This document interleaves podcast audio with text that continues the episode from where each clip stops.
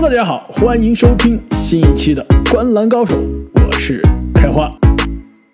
大家好，我是阿木。大家好，我是正经。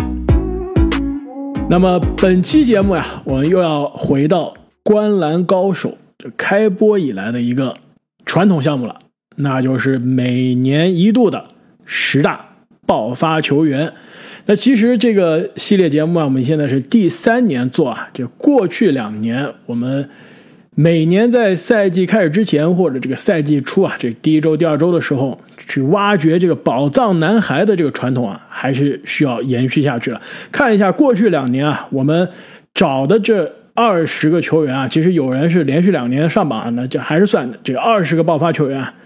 前几天我在我们的喜马拉雅的新米团上。又跟大家用文字方式啊回顾了一下，而且每个球员呢，我当时备注了一下当年入选我们的十大爆发之后的那个赛季，当赛季有怎么样的进步？我看了一下啊，这过去两年我们的这个选择真的是非常的棒。一九二零赛季选的十个人，十个人都是彻彻底底爆发了，应该里面啊有四个球员还是五个球员啊是当年职业生涯第一次进入全明星，这个选择的准度真的是特别准啊。当年唯一可能被我们漏掉的就是卢卡，从之前一年这个起点很高啊，再进一步直接跳到了这个准 MVP 级别了，这是有点没想到的。除此之外，当年所有进入到爆发讨论、进入到最快进步球员讨论的球员都被我们囊获了。那去年这个赛季呢，二零二一赛季啊，我们在当时也是差不多开赛第一周的时候啊做了这个节目，当时我们的十个人，现在看啊。八个，水准有所下降是吧？啊，但是十中八也差不多了是吧？可以了。而且呢，那两个去年爆发有点失败的球员啊，还有一位有机会啊，今年再次爆发，或者是再次让我们受伤是吧？不可能让你受伤啊，开花。啊，没没对，去年是有一点让我们觉得有些失望啊，今年希望他是能对得起我们的对他的连续两年的期待。其实这个十大爆发球员的节目啊，我还是我个人还是很喜欢的，有点像现在非常流行的开盲盒，就是我们去吹那些已经成名的球星啊，其实大家都心里有数了。但是这个每年挖掘潜力股，这个找到自己的宝藏男孩，其实是一件特别有意思的事情，对吧？而且我记得之前有听众给我们留言说，就靠听我们这个爆发十大爆发球员去买球星卡，去玩这个 NBA 二 K 的这个收藏了。没错，现在 NFT 又那么火，是吧？就去年我们聊的这个时候，NFT 还没火起来。现在是不是大家也从这个十大爆发里面按着名单去买这些球员的 NFT 了？以后成了 NFT 大佬，不要忘记我们的节目。那苟富贵无相忘。其实我觉得在讲名单之前，还是有必要跟大家稍微讲一下我们的选择标准啊。有些朋友可能是听了我们过去两年的节目了，也有些。这很多啊，最近新来的这个新的听众朋友啊，其实我们这十大爆发，首先不会选新秀，对吧？你你要爆发，你肯定是要有个基础，是吧？没错，你这没有比较，那个不存在爆发。另外一个呢，就是你之前是全明星级别了，那我们基本上也不不会去讨论了。我看了一下过去这二十个我们选择了两年二十个球员，没有一个是职业生涯之前进过全明星的，有很多是我们选择之后进了全明星，比如西亚卡姆啊，比如说。呃，特雷杨啊，比如英格拉姆、阿德巴约，甚至上个赛季的蔡恩啊，都是我们选择了他之后，他职业生涯第一次进入到全明星。你如果之前已经是全明星级别了，哪怕是全明星板凳末端的级别，这个基本上再爆发这就不存在爆发了，那就正常的成长。我们看的更多是那种从替补到首发，从首发到明星，从准全明星到正儿八经的全明星级别的球员。这样的跨度才能进入到我们的讨论。那最后呢，其实我还想说，其实我们虽然每年做这个排名啊，都会去就排谁是十大爆发的第一、第二、第三啊，但是我们其实刚刚节目开始之前，三个主播也也反思了一下，其实这个排名的意义其实并不是特别大，只要你进了这个榜单，差不多就够了，对吧？你说我们这个投票，虽然我们三个人也是很勤勤恳恳的投票，而且这个为此也是少不了争论。但是你这个投票投第一名跟投第十名有什么区别呢？就我们投的到底是排的到底是这个爆发的程度呢，还是爆发的这个概率呢，还是这个球员的影响力？影响力还是这个球员的名气？其实这很难说，是吧？其其实是一个综合起来，就是心中一个比较主观的一个评分，对吧？没错。其实我就想说的是啊，其实上了这个名，这个上了这个榜单就够了。这第十和第七啊，这个第五和第四啊，我估计也差不了太多，都是有希望。我不同意，我觉得第一名和第十名肯定是巨大的差距。啊，是吗？阿木，你这写的第一名是谁啊？不光是从影响力，还是到这个爆发的程度啊，是第一名和第十名，我觉得肯定不能相提并论的。所以我还是比较赞成给这们给这些球员有一个排名的。我们还是保留这个排名啊！我只想说这个。因为为什么呀？我我回顾了一下，一九年的时候，我们当时把特雷杨放到第十名。现在想想，无论是从概率还是程度还是影响力，他都不应该是第十名。那年的第一名是朗佐鲍尔，应该是前十名排的，就是 对最小的影响力也最小，是吧？就是搞不好这哥们儿今年爆发，是不是？哎，今年 对没选他是有点那个。其实我当时还考虑过要不要选择这个球哥啊，但是。后来考虑一下，觉得球哥职业生涯其实每年啊都是不温不火的渐进性的成长，没有一年是正儿八经的，没错，对，没有一年是那种就暴跃式的、跳跃式的增长。所以我估计按照他这个惯例啊，很难是看到那种爆发型的增长。但是在去年的基础上有这个线性的成长，我觉得还是有可能的。那废话不多说啊，这终于要进入正题了。在开始我们十大。爆发球员的介绍之前呢，还有三个球员是进入到了我们的这个荣誉提名，我们三位主播都有啊，投票给他们，但是最终啊，很遗憾没有进入到前十。要不我们每个人一人说一个吧。阿莫，你先说这个莫兰特的队友，灰熊队的戴斯蒙德·贝恩。对，我是把贝恩排进了我的这个十大爆发里面的第九名啊。其实最主要原因就是贝恩他其实在这支球队啊，从上从上个赛季的新秀，从上个赛季的替补变成了这个赛季的主力，以及这个非常非常以及球队啊非常重要的一个角色球员。其实我看灰熊比赛比较多啊，而且我又是篮网的球迷，所以我其实特别想对比一下，就是这个贝恩啊，应该就是篮网梦寐以求替换乔哈里斯的男人。就是真正的比哈里斯硬的很多，对吧？三分球其实不见得比哈里斯差，关键是他能防守啊，对不对？我们看昨天这个湖人和灰熊的对决啊，其实老詹大部分时间是谁在防？是贝恩在防，对吧？所以不光是从他的数据，而且从这个前三场比赛来看，贝恩场均将近二十分的得分，比上个赛季九分的得分其实是翻了一番的。倒不是我见倒我倒不是认为他未来一定能保持这个场均十八九分的数据啊，但是他作为灰熊的主力，作为灰熊的一个在这个重建当中的非常非常重要的一员啊，我觉得不光是从影响力，还是从数据都会比上都会比去年有明显的进步。呃，这个贝恩确实比较优秀啊，但是如果我们把他也选进十大爆发球员，那我们这个节目可以改名叫灰熊爆发赛季了，不能再给你粉丝的这个 bonus 了。对，而且啊，我觉得有必要跟大家澄清一下，这个十大爆发球员的这个名单，我们其实在休赛期啊，从做这个各个位置的十大，到我们三十天三十队每个球队的巡礼的时候啊，都有陆陆续续提到。其实我们也是在休赛期就一直在发掘这个名单，但是呢，因为我们这录音的时候啊，其实赛季已经打了，每个球队打了差不多三到四场比赛吧，其实。呃，我们这有点作弊了，其实是哎，有有一点作弊了。我们第一次啊，就选十个中十个的那一年是实打实的，在赛季开赛之前做的节目。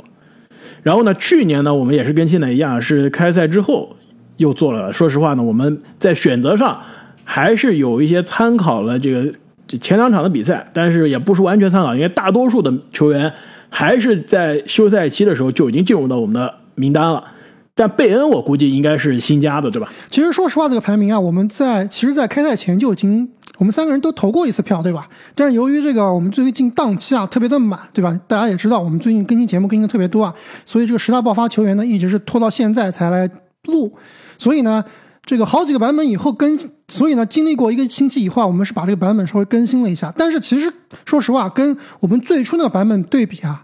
这个应该是大差不差的，人员的顺序可能变了，人员顺序可能稍微有所变动，然后进来就是名单的这个进出的人人数啊，其实也就是一两名球员，对吧？对，但是贝恩他虽然是新加进去的，但是还是最终没有进入到前十。另外一个呢，跟贝恩非常类似，也是开赛的这前几天的表现实在啊太出色了。休赛期呢，我们虽然是觉得这个球员会成长，但是当时还真的没想到。他能有这个爆发赛季的可能性啊。那现在看来，这个球员应该是有机会啊进入到十大爆发了。但是虽然我们最终的投票没有把他放进前十啊，但是前几场的比赛，第一周的比赛真的是够亮眼，那就是来自黄蜂队的前锋迈尔斯·布里奇斯。其实布里奇斯啊，上个赛季在球队可是打了大半部分的这个替补的角色啊，是六十六场比赛只首发了十九场。那这个赛季呢，很明显啊，这个教练让布里奇斯的这个角色，呃，一上来就是很明显，就是球队的稳定的首发。现在打了三场比赛啊，每场稳定的上场三十四、三十五分钟，而且得分对吧？现在是三场是场均二十五分，八个篮板，再加两个助攻，两点七个抢断，那全面的数据的大爆发，三分球还有百分之四十四的命中率。我觉得啊，这个数据肯定是。会回归均值的，他他不可能一下子成为二十五加八是吧？再加这个将近百分之四十五的三分球命中率的球员，但是他这个成长的轨迹，而且在球队战术地位这个重要性啊，这是有有机会保留的。这么出色的发挥啊，我是没有料到的，因为我其实当时想啊，这个本赛季戈登海沃德。满血复活，对吧？又加入了乌布雷，其实有好几名球员跟他位置是类似，但是没想到他竟然能把主力的位置做这么稳，而且发挥这么出色。你们知道吗？其实我们三人都玩这个篮球经理人啊。你们知道现在一个礼拜下来以后啊，布里奇斯在全联盟就是篮球经理人里面排排第几？应该是前十吧，前十。布里奇斯全部球员里面排名第二，夸不夸张？这效率真的是太惊人了。血亏没选他。那最后一名得到提名但没有进入我们榜单的，就是来自骑士队的加兰德。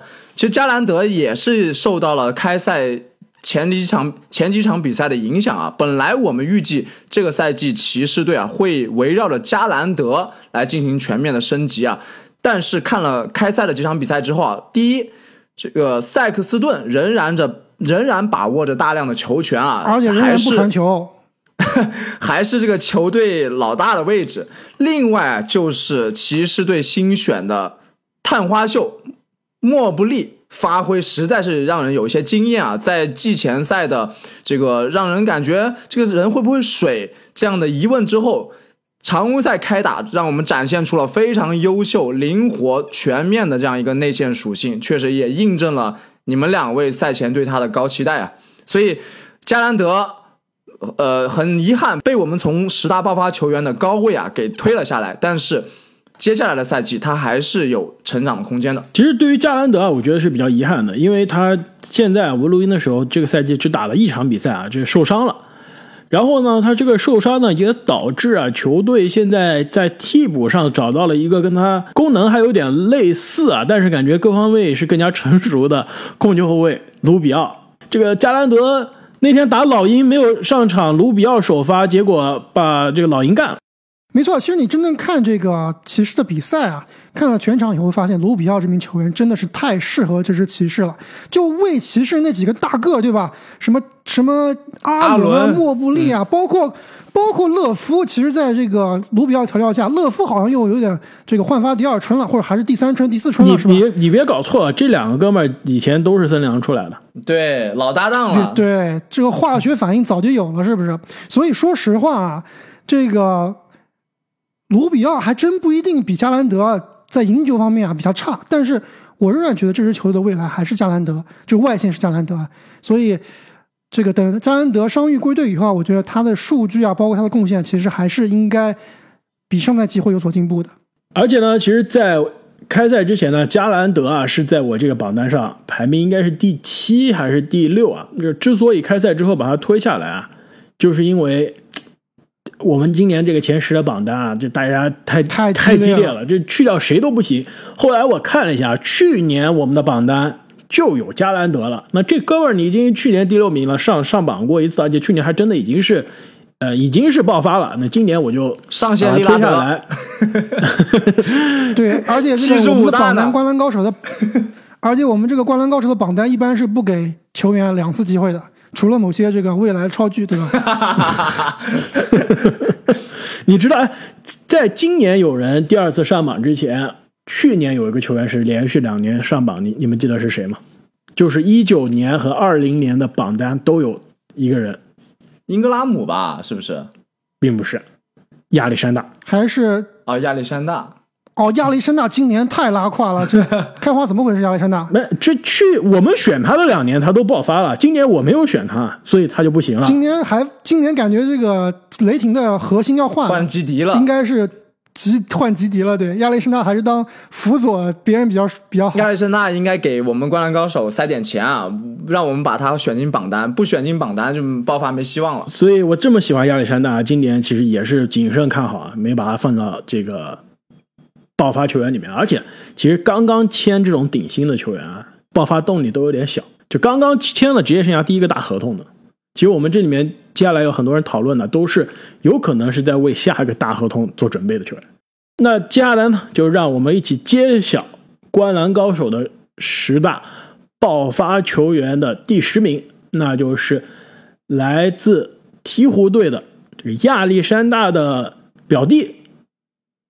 亚历山大·沃克，沃克前两场比赛确实有点令人失望啊，是吧？效率太低了，但是这个球权是真不少。呃，我觉得其实就是说效率低是意料到的。其实沃克啊，虽然前几场比赛这投篮命中率很低啊，但是场均十七点三分，再加这个非常惊人的八个篮板球啊，也是可以说在去年的这个场均十一分。三个篮板、两个助攻的基础上是有所上升啊，而且上升了不少。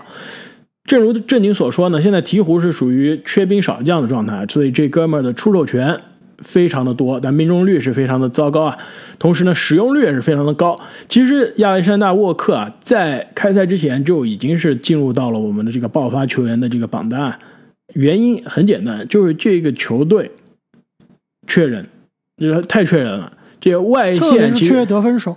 没错，而且呢，更重要的是啊，在开赛前不久，胖虎的这个伤情的新闻出来之后啊，掐指一算，这个球队在去年的基础上缺了很多的这个得分手啊，而且缺了很多的这个持球者。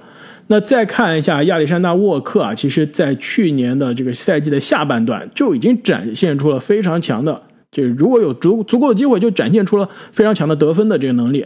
所以啊，我们在这个三十天三十队的鹈鹕的节目中也说到，这个鹈鹕的外线这些年轻球员必须有一个炸的，要不然鹈鹕明年。就是，也就是现现在这个赛季啊，会非常的难看。而且在沃克表现不佳之后啊，媒体去采访这个现在的球队老大英格拉姆，其实英格拉姆的回答在字里行间里面也是表示表示出整个球队呢会给亚历山大沃克很多的支持，就是意思就是即使他表现不好，我们也要也要给他喂球，帮助他成长，也帮助这整个球队啊去重新走回正轨。但是呢，说白了，亚历山大·沃克这样的球员啊，在我认为他不是那种赢球型的球员，或者说他不是赢球球队的首发级别的球员，对吧？他是比较适合做第六人、第七人这样上来抢分的，就场均出场个二十分钟左右，甚至十五分钟，对吧？我觉得这样是比较适合他的定位的。如果你这个球队啊，你的这个首发位置或者说主攻位置是让他来担任的话，我觉得这支球队的未来其实还是比较迷茫的。这个回到开花在节目刚开始所说的这些球员，你到底是用什么维度来赢来衡量他的爆发？我觉得沃克应该就是那个数据爆发会数字会比较好看，但是影响力呢会比较的少。这点我是非常同意啊。那么排名第九的十大爆发球员啊，也是职业生涯第二次上榜，这个哥们儿。第一次上榜的时候啊，是一九年，就是一九二零赛季的时候，当时我们就看好他爆发了。当时呢，他是在我们的榜单第三名啊，场均十三分变到了场均十七分，这爆发应该还是算不错的啊。但是呢，他第二个赛季受伤了，这个赛季初就说啊，这个归期未定，所以当时没有把他放到十爆爆发。但是以我对阿木的了解啊，就如果这哥们当时没受伤啊。他肯定一去年又是我们十大爆发，那那今年就要是连续第三年了，那就是来自灰熊队的前锋 J J J 小杰伦杰克逊。那 J J J 其实在前两天刚刚和灰熊队续约啊，这个最后续约的价格其实我觉得还是比较合理的，一年大概两千五百万，签了四五年的合同。我觉得对于他这样的球员啊，这个这个这个合同绝对是不溢价的。但是本赛季几场比赛看下来啊，他虽然说数据上比上赛季有了一点点的进步，但是在我在我看来，他的目前的发挥还是比较让我失望的。但是我觉得阿木你还是不用担心啊，因为我们说的这个十大爆发球员是相当于我们去预测接下来一整个赛季嘛，对吧？现在也就是一周的比赛，样本量还是非常的小。而且灰熊队通过这个签约啊，已经确定他是要把这个 J J J 作为球队的舰队核心来培养了，所以他的上场时间、他的出手数、他在球队的地位都会有所提高，而且。他这个技能点啊，我觉得还是比较比较特殊的，因为作为一个这个中锋或者说大前锋的内线啊，他的主要的进攻手段是外线三分球和外线持球进攻。当然，他的内线进攻还是比较的疲软，一个是可能是下盘不够硬，这个而且他的篮板球也是不够凶狠。特别是我们看昨天比赛在对阵 AD 的时候啊，明显感觉到他跟 AD 的差距还是比较大的。但是由于上赛季其实他他的这个起点是比较低的，只有场均十四分和五个篮板啊。下赛季或者本赛季，我觉得他最后应该是能达到场均二十分左右的数据的。二十分五个篮板，篮板我估计好不了。三个三分球，三个三分球是吧？呃呃，差不多。对他的篮板，我觉得还是硬伤啊。很少见到一个球员盖帽和篮板，对吧？盖帽的能力和篮板的能力差距这么大的，他现在。这这个赛季盖帽真的是非常亮眼啊！这个场均两点三个盖帽，职业生涯也是场均一点五盖帽。但是作为一个大个子，职业生涯场均四点八个篮板，这都没有到球哥的级别。哎，这个不是跟我们的盖帽大神特纳很像吗？也是一个会三分球的内线，盖帽很强，篮板疲软，是不是两个人很像？但是如果你是以特纳作为模板的话，有点老 对呀，你的这个天花板就有点过低了，是吧？对对对，其实我昨天还在逛这个虎扑上的灰熊专区啊，我就看很多这个刚刚看完湖人队灰熊中这场比赛的球迷啊，灰熊球迷啊，在底下留言就说：“哎呀，这这这真是不争气啊！好希望这个这些这能换成特纳，对吧？” 当时我就想，我说你这个换成特纳，那莫兰特估计要哭了，是吧？那 J J J 其实我认为就像我们说的这种。呃，数据爆发不会特别夸张，但是如果他一旦爆发起来啊，对球队的战绩影响还是挺大的。今年灰熊要是想，呃，无论是通过外卡赛进入季后赛，还是说直接冲进季后赛啊，那跟 J J J 的发挥肯定是密切相关的。其实说实话呢，我是在我们三个人中啊比较谨慎看好 J J J 的。一方面呢，是他毕竟是刚刚签了这个大合同啊，我觉得这个。一这动力不足，成长爆发的动力不是特别大。另外一个呢，就是他职业生涯到现在一直是有伤病隐患，就一直没有办法保持全勤、保持健康，所以我还是相对比较谨慎的。但我同意，这个机会是大把。就是灰熊现在真的真的就是围绕着年轻的核心在建队啊。如果 J.J. 能把他的内线的进攻以及篮板球开发的更好。能站稳球队的五号位的位置啊，我觉得他的未来是有进一步的进步的空间。但如果他现在还是在打这样一个风格位置很尴尬的这样一个空间型护框型的四号位啊，其实放眼联盟你很难找到一个天花板很高的这样的一个模板。波金吉斯，波金吉斯的篮板还是比这这好一些，而且。波恩吉斯，我现在也不太确定他的这个天花板有特纳高多少了，是吧？还不如特纳，比特纳还是要高，但是感觉这个天花板一直在往下降，是吧？不是很稳，随时塌对，这豆豆腐渣工程，这天花板。呃，这我们录音的时候啊，现在突然一个推送啊，跟我们录音的节目有关，这上周的 NBA。周东西部最佳球员出来了，就不准作弊啊！哎，我记得东西部是各有一支三连胜的队伍吧？应该是不是颁给这个球队的老大呀？你这个你没错，你这说的就非常的合理啊！你看西部就是三连胜的勇士库里，东部阵你来猜一下，三连胜其实东部是两支球队，一个公牛，一个公牛和公牛和黄蜂。黄蜂，嗯，我感觉有可能颁给球帝啊！不不，首首先不是球帝啊。你还有机会猜一次。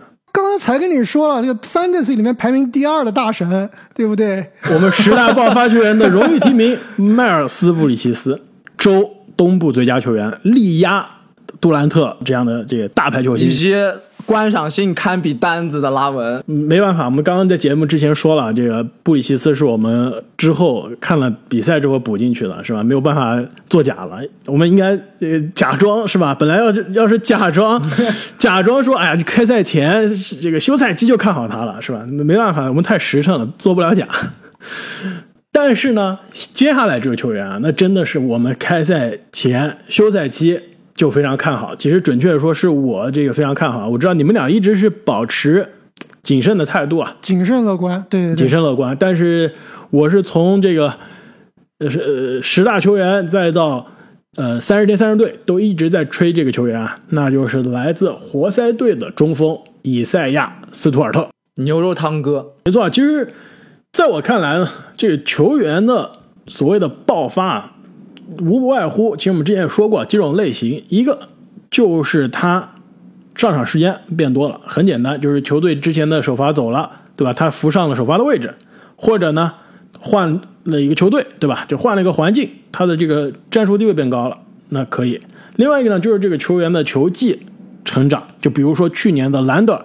对吧？我们当时真的没想到，一个球员在联盟打了那么多年，对吧？我打了六七年，他的球技是能有就是突然开窍了，突然开窍了。对，这是第七年才学会了漂移三分，是吧？对，这是。而且今年好像保持住了。哎，对，今年这个防守数据也上来了，这更吓人了。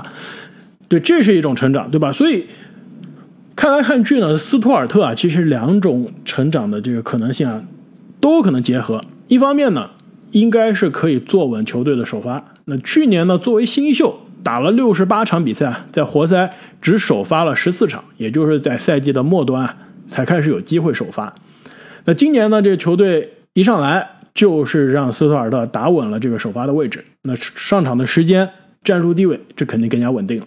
呃，另外一方面呢，这球员呢，其实上赛季啊是在所有的新秀中非常非常被低估的一个，他的效率。去年作为新秀，首先就非常的高，每三十六分钟有十三分、十一个篮板，再加一个抢断、两点一个盖帽。同时呢，他还有手三分球，就投的产量并不多，但是能投，手型不错。那今年在去年的这个效率基础上稍微有些提升，再加上更多的时间，那这就是一个很简单的爆发的逻辑了。斯图尔特，我非常同意啊，他的这个战术地位跟时间是肯定会上升的。这个赛季，呃，来到这支年轻的重建的活塞队，嗯，我对他的主要的呃这个疑惑呢，第一个就是说，本身他的技术还是处于比较粗糙的这样一个阶段。另外就是刚刚我们说到的这个所谓爆发影响力啊，他在这一支基本上可以预见到战绩垫底的活塞队。呃，能打出什么样的效果，能吸引到多少眼球，这个是非常有待商榷的。对我非常同意这你这个观点啊，就是就没有人 care，对吧？没有人关心这个事情。首先，你在一个比较差的球队里面啊，还是干那种脏活累活的这个蓝领球员，所以总总体来说受到关注是非常低的。而且，我觉得这个球员确实本赛季是有机会啊变成爆发球员，但是呢。我始终认为他的天赋，他的这个硬件条件啊，不能让他变成一个非常非常好的 NBA 球员。我倒是觉得啊，这斯图尔特其实是有机会成为一个季后赛球队的首发中锋的。我们之前在讲中锋的时候啊，休赛期聊了很多，就是现代篮球的这个赢球的阵容，中锋的角色是怎么样的，对吧？基本上就是一个功能型的中锋嘛。就过去这几年我们看了太多啊，这冠军球队基本上就没有全明星中锋，对吧？除这除非你把浓眉哥作为这个中锋啊，其实他也是半个中锋，对吧？真正球队中锋还是这种功能型的蓝领型的护框顺下盖帽的球员。那斯图尔特就是一个可以向卡佩拉方向发展的这样一个球员，但是他只有六尺八，他只有六尺八。哎，那霍华德也差不多也这么高吧？霍华德肯定不止六尺八，霍华德应该是有六尺十的样子，而且霍华德那个宽啊，而且霍华德他的臂展他的。巅峰时期的弹速和身体素质比斯图尔特是甩他十条街都不止。对，这个是一个问题。但是斯图尔特他壮呀，对吧？这牛肉名字不是白起的，而且呢，高佩鲁尼，而且他有一手三分球，吧？这是卡佩拉没有的。而且呢，是去年斯图尔特啊，虽然在去年的新秀中基本上很少有人提啊，但是他是在新秀所有的球员中，这个篮板总数第一，盖帽总数第一。可以说，基本上是被去年非常亮眼的其他很多新秀啊埋没了。今年呢，站稳首发的这个位置啊，其实有机会让更多的球迷了解到这个牛肉哥的名字。哎，开华，我想再问你最后一个问题，关于斯图尔特啊，斯图尔特和阿丘瓦，谁未来会变成更好的 NBA 球员？斯图尔特，我觉得是阿丘瓦，我觉得是阿丘瓦。第十五个梧桐树下的这个又又又有一个约定啊，我又给你们见证了。我们这个赌局现在越来越小众了，越这越挖越深啊。那没问题，考虑到这两个人的这个球技呢，我们就不赌二十年了，二十年后可能就没有人记得他们了，我们就赌个十五年吧。十五年之后，看看这两个人的职业生涯成就哪个更高。我我感觉明年就能看出来。不是阿丘瓦，问题也是在一个烂队啊，是吧？不是说烂队啊，也不不是非常强的球队。嗯，猛猛龙队肯定还是想赢球的，这个跟活塞队心气应该是不一样的。现在今年猛龙队也是给阿丘瓦足够的上场时间，让他打主力，我觉得他的机会也是挺多的。那么聊完了排名第八的斯图尔特，排名第七的本赛季十大爆发球员，也是来自二年级的，那就是去年的联盟的状元。安东尼·爱德华兹，那其实啊，爱德华兹的这个十大爆发球员的选择啊，这真的是在我们两个月前讲十大得分后卫的时候就已经埋下伏笔了。就是虽然现在开赛前几场打的是非常炸，但我们这这回是真的没作弊啊。那两个月前就已经把他的名字刻在了梧桐树上。这华子我还是比较看好的，我我觉得他是。多多少少给这只森林狼带注入了更多这个铁血和硬汉的这个气质，就帮我们之前感觉相对比较软的唐斯啊和拉塞尔补上了他们欠缺的一面。跟这两个人，我认为还是一定程度上有点互补的。而且他今年的爆发啊，搞不好就会带森林狼多年以后重返季后赛。这个爆发的价值还是非常大的。哎，森林狼到现在还没有出过球，是吗？没错啊。你们还记得我在三十天三十队的时候说的？我认为全联盟最被市场低估的球队是哪一支吗？没有之一。我当时说的就是森林狼。市场觉得他应该赢三十三场，我当时猜他应该赢四十一场。但森林狼的问题就是每年基本上都开赛猛如虎，到了中段就开始各种幺蛾子了。对，就开始有人要受伤啊，或者说这个打架呀，对吧？打架呀，哎，这种这种。场外打架呀，场内打架是吧？这种小概率的事件没有办法预测的。但今年都是自己人，确实气质不一样。对，化学反应可能好一点。而且华子刚刚正经说了，这个第一场森森一郎的主场的这个比赛看完之后，我就觉得哇，这感觉像打那种全明星赛一样的。就是华子也是飞天遁地，唐斯打的也是非常开心，而且全场球队防守都是非常的卖力啊。这个年轻的球队现在真的是非常的有朝气，而且华子上赛季在后半段就已经给我们展现出了准全明星级别的攻击火力啊！就前三十六场比赛，上赛季啊，场均只有十九分、四个篮板、两点五个助攻；后三十六场比赛，场均二十四分、五个篮板、三个助攻。那今年啊，这个华子肯定是沿着去年这个下半段的这个场均差不多二十四加五加三的这个数据。前进，那就跟去年的全年的下来平均下来的这个场均十九加四加三是有非常大的区别了。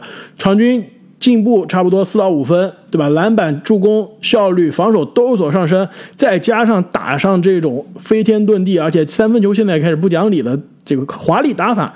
其实，如果森林狼战绩够好啊，华子甚至是会进入到全明星球员的这个讨论。最终能不能进啊？我不确定，但是。肯定呼声不会小。其实我觉得阻碍华子进步，或者说作为爆发球员的最大因素，还是他的这个打法。就他这个打法的命中率啊，进攻效率啊，我觉得还是要比较让人怀疑的，不会非常高的，对吧？嗯，这个确实是巨星打法，但是呢，他这个是不是一定有巨星的准头和技术啊？我觉得我们还是有待观察。没错啊，但是从这个开赛的几场看来啊，这华子的三分球。肯定还是有非常高的进步啊，但是总的投篮命中率的确是有点低了，因为他的这个高得分啊，真的是建立在这种强出手的基础上。如果他这强出手，大的问题嘛，就是他上不了罚球线，他的罚球太少了。攻框啊，虽然有的时候是暴扣，但是攻框造犯规的能力，我觉得啊还是比较欠缺的。所以这就是为什么他的进攻效率啊一直是个问题的原因。就是你看他这个真实命中率不是很高啊，主要就是他这个罚球太少啊，加上他的进攻选择出手比较的不合理。很明显啊，没有在明尼苏达的凌晨四点起来研究规则。这这一点其实真的要跟他的这个大哥啊唐斯好好学习学习。那本期节目依然分为上下两期，请大家继续关注我们的下期节目。